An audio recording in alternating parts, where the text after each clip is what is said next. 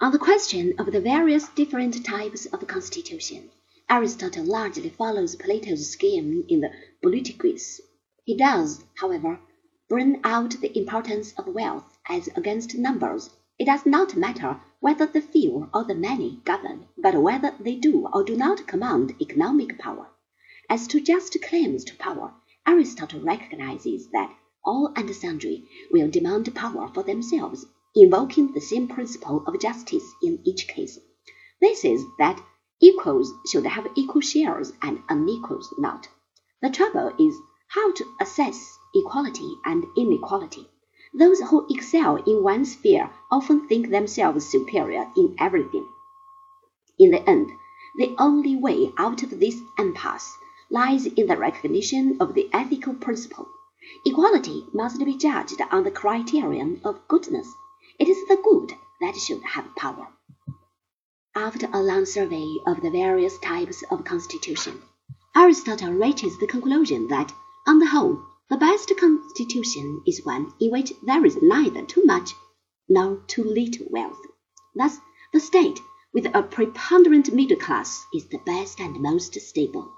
The causes of a revolution and their prevention are next discussed. The basic cause is perversion of the principle of justice. Because men are equal or unequal in some respects, it does not follow they are so in all. Finally, there is an account of the ideal state. Its population must have the right size with the right skills. It should be taken in at a glance from a hilltop and its citizens should be Greeks, who alone combine the vitality of the North with the intelligence of the East. In conclusion, we must touch on a work which, though slender in size, has had great influence on the history of art criticism, particularly in the field of dramatic literature.